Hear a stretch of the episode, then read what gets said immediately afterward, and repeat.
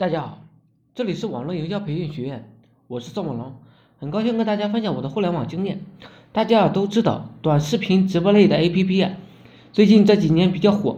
从最初的快手吃蛇吸粉呢，到天佑主播呢是火了一批又一批。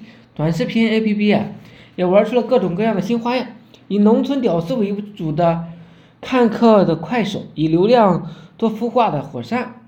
还有专门做游戏直播的熊猫，瓜分了中国移动客户端的目标人群。今天呢，就主要讲了一下，就是抖音每个产品或者平台都会有一定特定的忠实粉丝，这些粉丝的文化程度啊、消费习惯、年龄段、居住地区啊，都明显的有区别。而抖音的 APP 呢，集合了头条最优势的算法，是一种小咖秀。形式的音乐为背景的短视频表现形式，目前为止啊，抖音的主要客户还是以城市新贵、大学生、一二线城市中高端人士为主，拍摄的质量啊，呃，质量是非常的不错的，比起快手、火山，嗯，是好多了。抖音要怎么操作？那方法是非常的简单，这里啊不多讲。我主要给大家聊一聊如何利用抖音这个平台啊，选择产品做引流促成交。下面呢，我举两个例子给大家分析一下。一个呢是做飞鼠的，嗯，客户就是那种会飞的小老鼠，他的 IP 呢打造是一个喂养者的身份，变现的形式无非就是让小老鼠飞起来，吸引人的眼球，让人们觉得有趣并购买这种新奇的宠物啊。在一个视频的平台里，再加上背景音乐、效特效等等啊，立马变得非常的高大上，而且潮流时尚。我观察了一下，只有十五个视频呢，是观众量达到了三十二万之多。抖音还有一个比较好的地方就在于，关注后能加好友，可以聊天这就是张一鸣的聪明之处，避免的流量流失。意思很明确，卖东西的直接在我们这里谈吧，不用加微信了。但同样呢，也有很多主播呢留微信号。我问过一个做飞鼠的朋友啊，他最多一天能卖六十几个，而且一个视频啊可以可能加粉呢就加二百多个。这得益于啊头条的算法，经常关注某一块内容的用户啊，平台就会不断的推送这类的视频。对于做互联网营销的人来说啊，这是最好不过的了。还有一个呢，就是做视频剪辑变魔术的，说白了没有什么魔术成本，基本上就靠视觉的。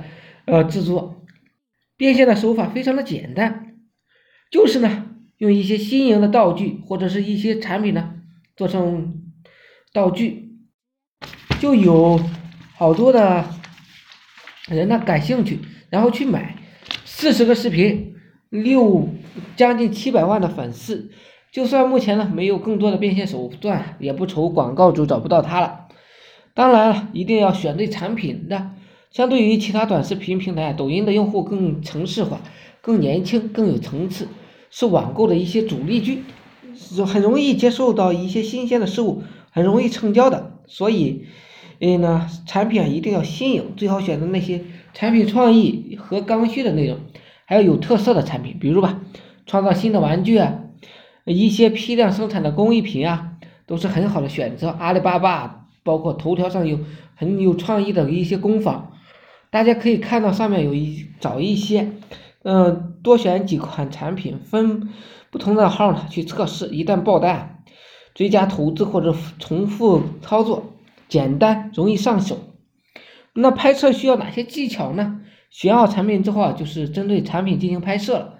拍摄的时候啊，最好带上事故现场，或者是用一些拍摄的一些技巧，比如吧，卖玩具就用孩子做主主角。使用场景加炫酷的效果，这样的视频传上去之后啊，就有人关注你，加你好友，并把他们呢引流到你的微信，就可以在微信上积累粉丝。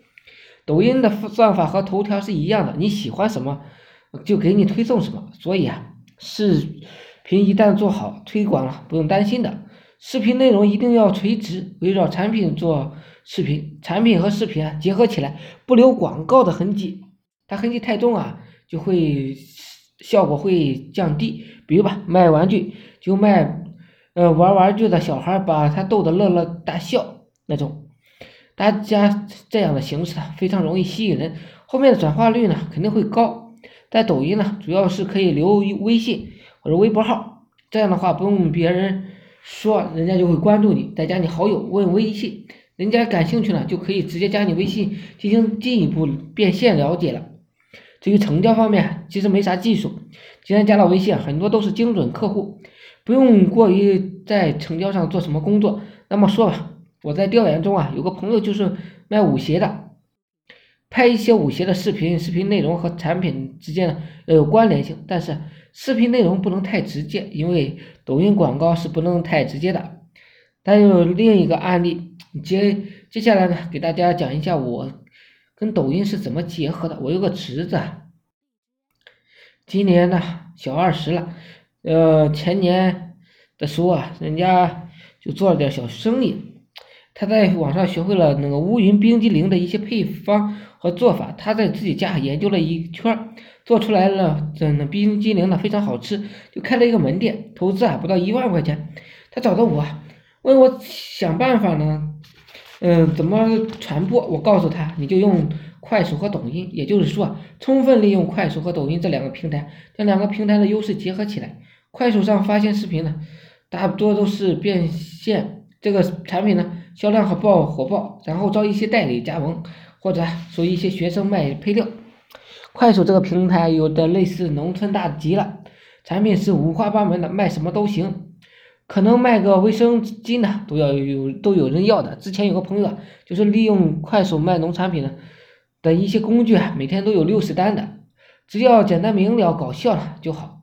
视频剪辑啊，不用太花哨，一天呢三三到六个就可以了。抖音怎么做呢？拍出漂亮的视产品啊，然后加一些浪漫的音乐结合。这个主要是针对一些一二线城市的中高层，售卖 DIY 配料发货，让他们自己在家里做，打包原材料和一些简单的一些调制物品。另外呢，线下呢接一些这房产、汽车、幼儿园的活动等等。我就告诉他，线下呢不一定非要盈利。但是呢，你要找到你的盈利点，线上是你的盈利点，主要是在线上转化，这个非常的重要。而且，呃，线上呢也要给他更快的一个曝光度，能够积累一批用户。现在他已经注册了自己的品牌了，预计啊，呃，每年都有一百万左右。每个平台啊出现都会有涌入大量的流量，如何利用这些鱼塘呢？去钓到自己想要的鱼，一定要学会对症下药的。看清楚什么客群推什么产品，这是永恒不变的道理。